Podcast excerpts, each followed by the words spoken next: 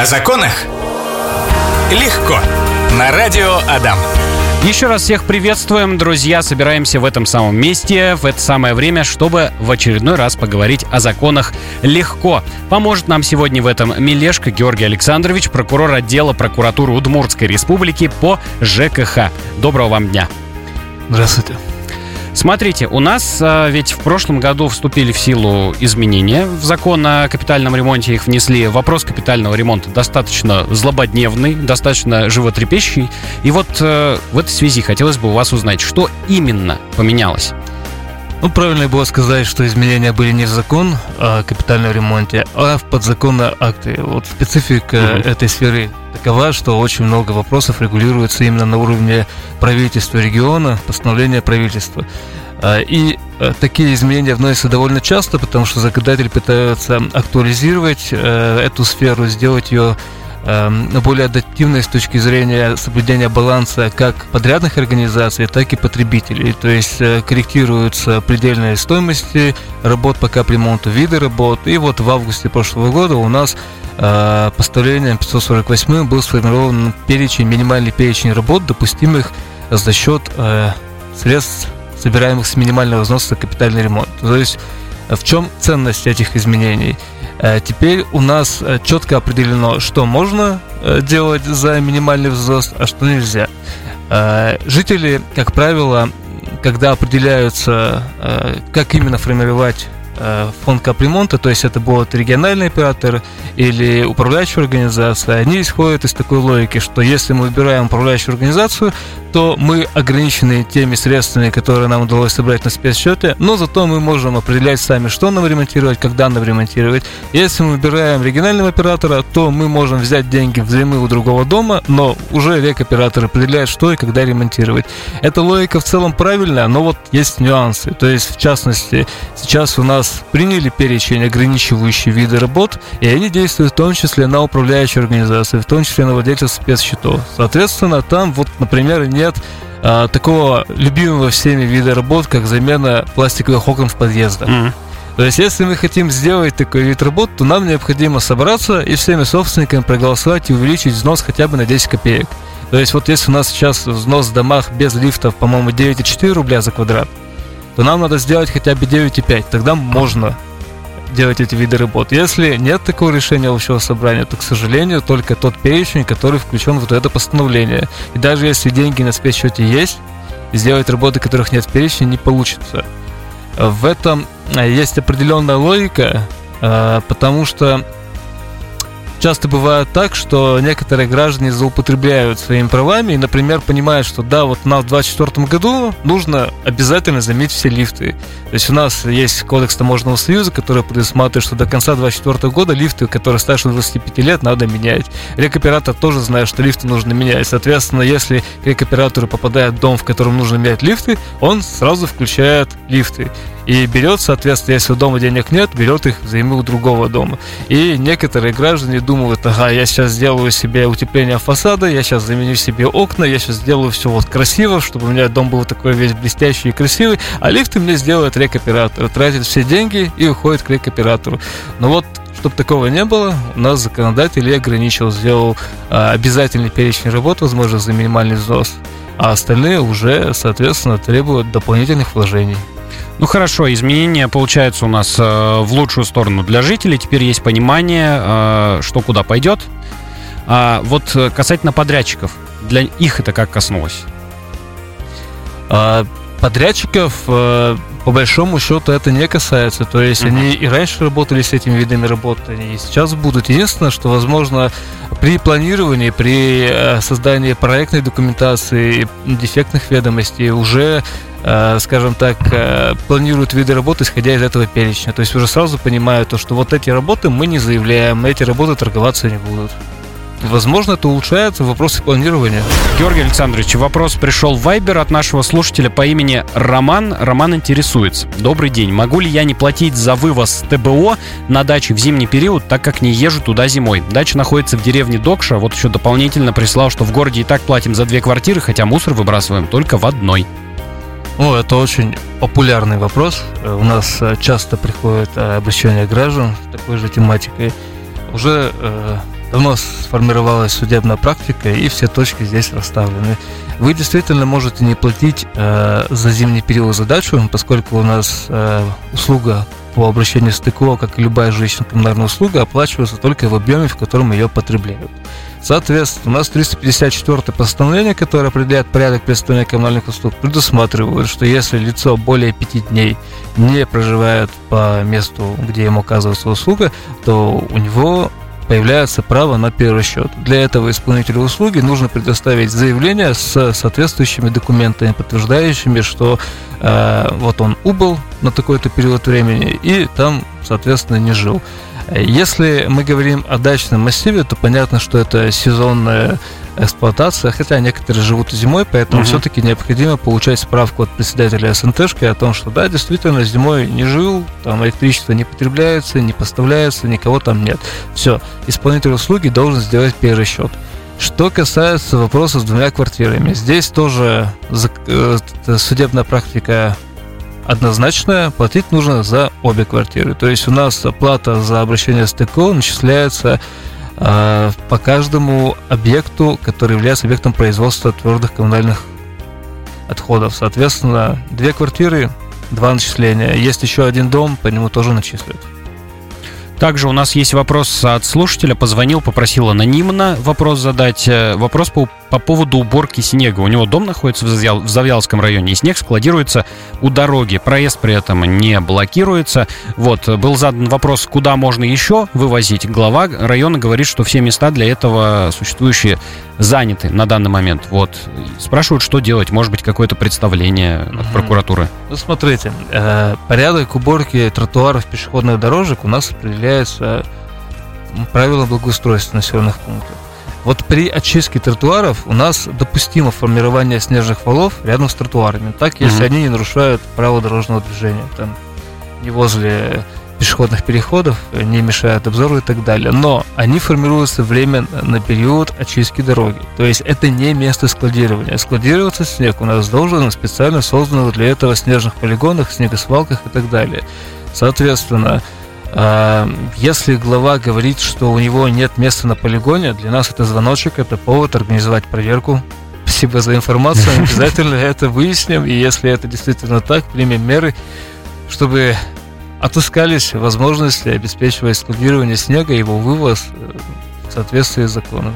Такое вот обращение поступило, да, в прямом эфире? Да, ну, все принято к производству. Да, вот э, по обращениям, кстати, хочу спросить, э, какой срок их рассмотрения?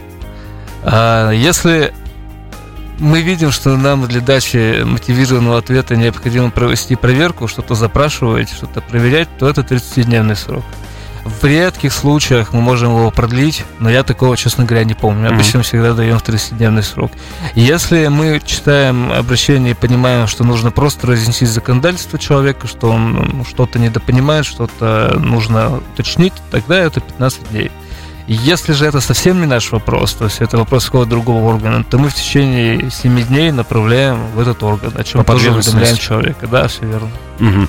А, смотрите, продолжаем общение по нашей теме сегодняшней. Вот услуги ЖКХ оказываются жителям, а жители внезапно оказываются недовольны оказанием этих услуг, их качеством. Что в таком случае предпринимать жильцам? Какие у них есть лазейки? А, ну, у нас есть специальные органы контроля, которые этим занимаются. То есть, если мы говорим э, о городе Ижевске, тут э, управление ЖКХ, администрация города Ижевск. Ну, вообще, в любой администрации, в любом населенном пункте, в администрации есть специалист органов муниципального жилищного контроля, в обязанности которого входит именно надзор за качеством оказания услуг. Есть специализированный орган жилищной инспекции, который тоже этим занимается. Они же следят э, за исполнением муниципалами этих полномочий. Mm-hmm. То есть первично, конечно, нужно обращаться к ним. Если мы сейчас говорим о том, что у нас управляющая организация что-то не делает, а что-то оказывает какую-то услугу некачественно, то, соответственно, нужно в первую очередь сделать заявку диспетчерскую службу управляющей организации. У нас 416 э, постановлением строго регламентированы сроки, в течение которых управляйка должна выйти и устранить там протечку, поломку и так далее. Соответственно, если они уже этого не делают, то необходимо обращаться в органы контроля, ну или к нам. Мы тоже в случае поступления обращений либо сами проводим проверки, либо организуем рассмотрение вашей проблемы компетентными органами. Еще вопрос тоже достаточно больной, особенно в последнее время. Опять же, уборка снега. Вот приходящий к нам вопрос подтверждает то, что это актуально. Если управляющая компания не должным образом или не оказывает услуги по уборке снега во дворе жилого дома, это тоже к вам? А, ну, это в первую очередь э, ну, необходимо обращаться в органы контроля. Угу. Если у нас не надлежащим образом убирается снег, то это у нас либо административка 1234, то есть это ГИБДДшная административка за нарушение ГОСТа, да, правил дорожного движения. Соответственно, это можно обратиться в органы ГИБДД, если это касается вопросов дорог, межквартальных проездов. Если это дворовая территория или если это тротуары, то это административная ответственность наступает за нарушение правил благоустройства. Это 57 оригинальный закон, статья 11.2, за соблюдением правил благоустройства у нас отвечают муниципальные инспектора. Можно же, если это речь идет именно об управляйке и именно о придомовой территории, то у них ответственность всегда по статье 14.1.3 за нарушение лицензионных требований. Это уже вопрос лицензионного контроля, этим занимается, опять же, органы жилищного контроля, управление ЖКХ. Там разные сроки привлечения, разная ответственность, э, там вплоть до 150 тысяч рублей штрафы за это предусмотрены, если речь идет об управляйках. Вот, соответственно, разные органы. О законах легко. Говорим сегодня легко о законодательстве в сфере ЖКХ, о различных процедурах. Расскажите, пожалуйста, Георгий Александрович, вот как быть, если жители недовольны качеством оказанных услуг в сфере ЖКХ? Э, от кого зависит вообще, будут ли делать капремонт в определенном доме, могут ли жители как на это повлиять? А, ну, как я уже говорил, у нас mm-hmm. э, отличается возможность жителей на капремонт от того, какой способ формирования капремонта они выбрали. То есть, если они определились, собирают деньги на спецсчете управляющей организации, то они сами определяют, э, что они будут ремонтировать, когда они ремонтировать, но с учетом вот предельного перечня работ допустимых. Соответственно, их задача накопить деньги, принять решение, и управляющая организация уже сама заключают договор с подрядчиком и контролируют исполнение работ. Если речь идет о региональном операторе, то любой то регоператор сам определяет, что он будет ремонтировать. А здесь основным критерием является э, техническое состояние дома, то есть степень износа строительных конструкций. И вторым немаловажным критерием является вопрос собираемости взносов на капитальный ремонт, достаточности денежных средств. Сейчас я более конкретно объясню. Если любой из жителей откроет региональную программу капитального ремонта, то он увидит, что там абсолютно все дома включены в программу, и там уже определены сроки, какие виды работ когда будут производить. Но а, Рекоператор может, конечно, взять деньги у тех домов, которые, например, включены в 30-й год, чтобы отремонтировать а, дом, который включен в 24-й год но это делается взаймы, и это делается с условием, что за вот этот вот период, за десятилетний условно период, обеспечена будет возвратность взятых взаймы денежных средств. То есть взносы, которые платят собственники при их уровне собираемости, они обеспечат возможность отремонтировать потом тот дом, у которого деньги были взяты взаимно. Соответственно, если у людей низкая собираемость, если им необходимо, например, отремонтировать крышу за 3 миллиона, а они могут за это время собрать только полтора миллиона рублей, им региональный оператор говорит, что, ребята, вам нужно решить вопрос угу. об увеличении взноса. Если не собираются увеличивать взнос, то их никто не исключает из региональной программы. Но этот дом был смещен по графику выполнения работ, потому что сейчас у него денег нету, и взять из чужого кармана нельзя, потому что это нарушит права вот тех граждан. Это тоже нужно понимать, соответственно, он смещается по срокам выполнения работ. Если вдруг у дома, например, нет денег, или, например, есть деньги, но он включен в поздний период, а уже рушится, уже крыша дырявая и требует срочного ремонта, есть возможность изменения сроков. У нас в соответствии с 54-м постановлением в Минстрое создана комиссия, которая рассматривает вопросы изменения срока проведения ремонта. Для этого нужно заактировать состояние строительных конструкций, то есть управляйка, либо какая-то специализированная организация, делать фотографии, делать акты осмотра, фиксируя, что вот у нас крыша плохая или у нас там фундамент разрушается. За всеми этими документами отправляют Минстрой, именно в эту комиссию, с формулировкой, что, пожалуйста, рассмотрите вопрос об изменении срока переноса капитального ремонта на более ранний срок. Собирается комиссия, оценивает все документы, и если видит, что да, действительно требуется срочный капитальный ремонт, согласуют и переносят сроки. А, вот, э, коли говорим про рек-оператора, у нас есть рек-оператор, который занимается вывозом э, отходов, получается, со дворов. И недавно возникало несколько таких ситуаций, что мусор не вывозился на протяжении нескольких дней из дворов. Эм, комментировали это таким образом, что КАМАЗу, вот этому самосвалу, который занимается вывозом мусора, ему было не подъехать просто, получается, к мусорным бакам вот к этим, чтобы их забрать, потому что ну, там не, не расчищено. И вот в данной ситуации на ком ответственность будет лежать за эту ситуацию? У нас э, по Санпину к площадкам по накоплению ТКО должен быть обеспечен подъезд. Угу. Это прямо требование. Площадки у нас содержат не рекоператор. Площадки у нас содержат, соответственно, либо муниципалы, либо управляющие организации. Соответственно, они должны обеспечивать подъезд, и здесь вины регионального оператора нет за эти нарушения. Так быть не должно. У нас по Санпину э, в летний период ежедневно выводится мусор, в зимний период раз в три дня, соответственно, вот эта периодичность должна соблюдаться. Э, если происходит нарушение, нужно сообщать в компетентные органы, и мы или органы контроля будем реагировать. Да, но вот смотрите, этот вопрос был интересен. Интересен был ваш комментарий, потому что жители нашего города поступали следующим образом. Они именно претензии-то предъявляли к рекоператору. То, что, ну что вы не вывозите? Ну, вот, это а, проще да. всего. То есть они видят то, что начисляют им плату за рекоператор. Угу. Э, понимают то, что его осуществляет рекоператор. Вот они не думают о том, что э, есть кто-то другой, в чьих действиях зависит возможность рекоператора обеспечить свои функции. Они хотят, что раз рекоператор получает деньги, то он и э, занимался всеми этими вопросами в полном объеме. Но у нас законодатель разграничивает зоны ответственности, и зона обязанности по содержанию э, контейнерных площадок, она не на рекоператоре. Соответственно, спрашивать с него вот именно этот аспект нельзя по закону.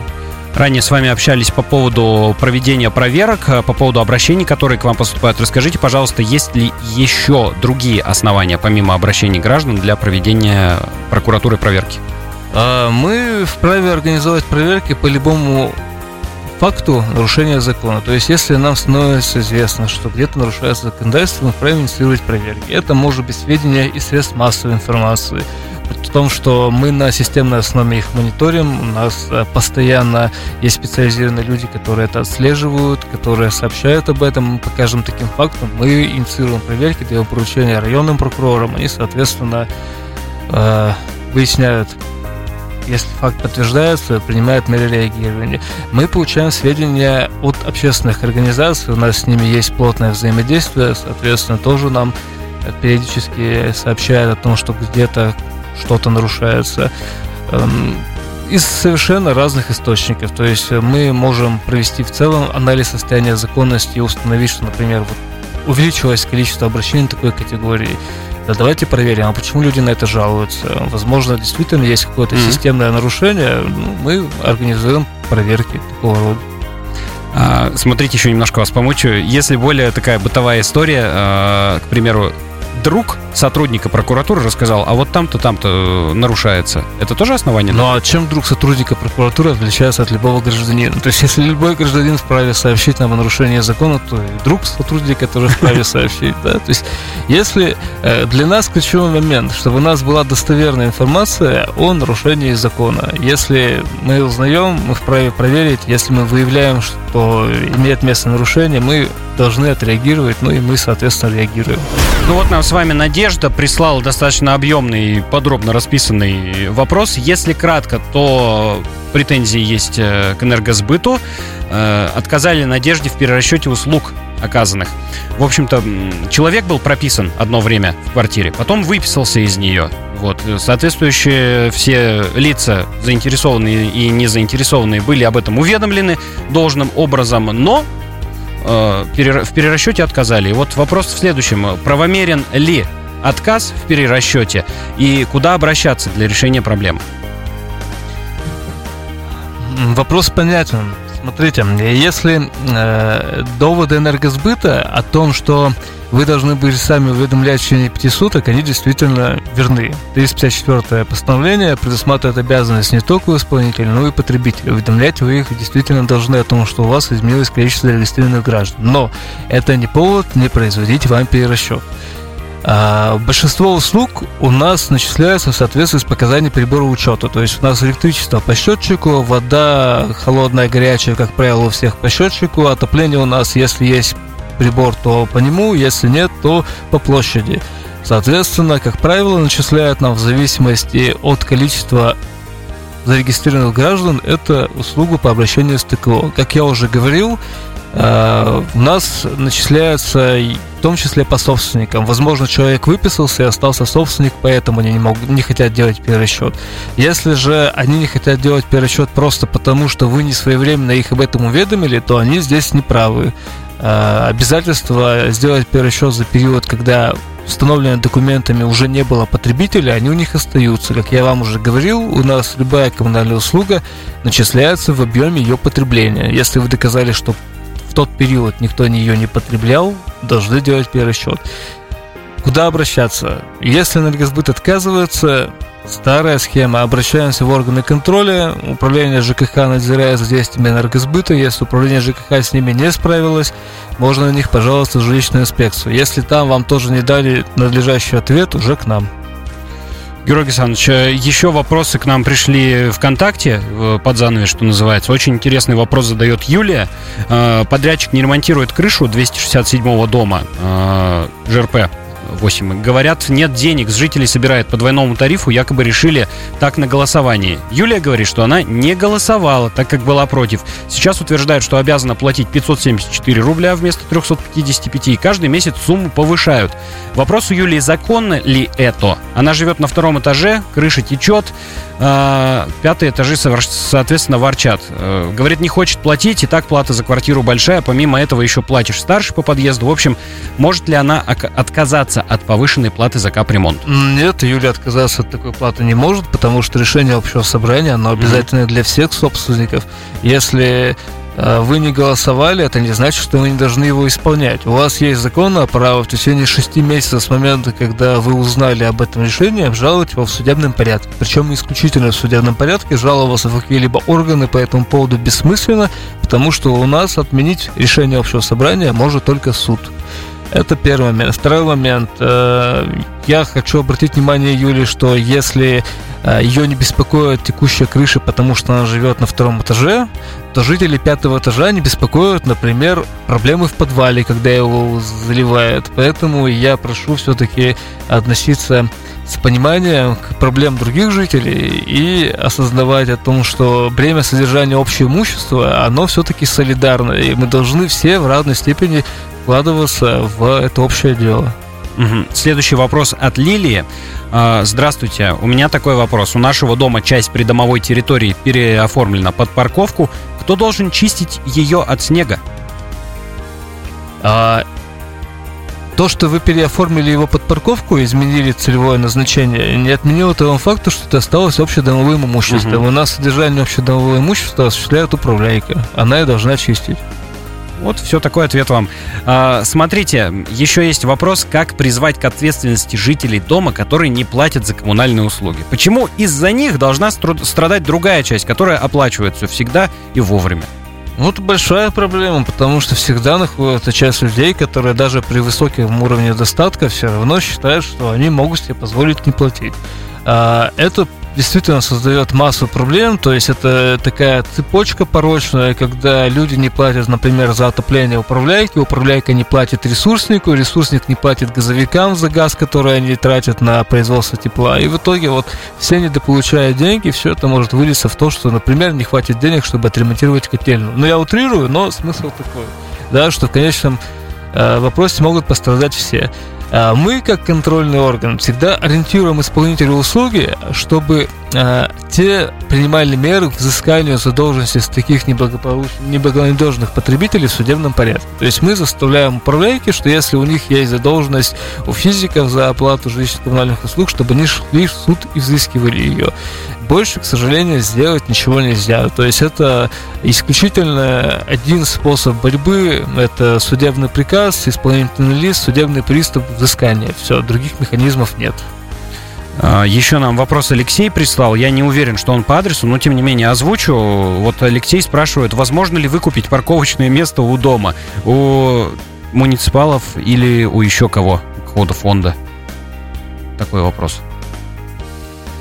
Я думаю, что нет, это будет уменьшение. Нет, теоретически э, решением общим собранием, квалифицированным большинством, двумя третьими от числа собственников можно проголосовать по вопросу отчуждения общедомового имущества. Mm.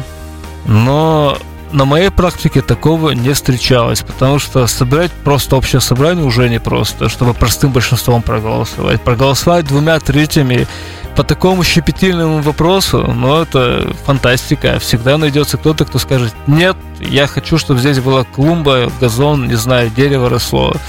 И вообще не хочу никому ничего уступать. Поэтому э, законодатель теоретически позволяет поставить такой пове- вопрос в повестку, но на практике я ни разу не видел таких решений. Так так все могут захотеть. Э, давайте мы все выкупим Да, ну то есть места, вопрос да. тут сложный. Ну, сколько вот, сколько должно это стоить? Вот э, 500 тысяч, миллион, 200 тысяч. Кому-то скажут мало, кому-то скажут много. Я думаю, что это скорее приведет к конфликту. Вот такая попытка да. это отчудить, чем к какому-то реальному решению. А, большое вам спасибо за наш сегодняшний эфир. Мы будем заканчивать. Времечко поджимает, как всегда, на самом интересном месте, да. А, Милешко Георгий Александрович был сегодня у нас в гостях в программе «О законах легко», прокурор отдела прокуратуры Удмуртской республики по ЖКХ. Большое спасибо. Вам спасибо дня. большое. Всего доброго. О законах легко. На радио Адам.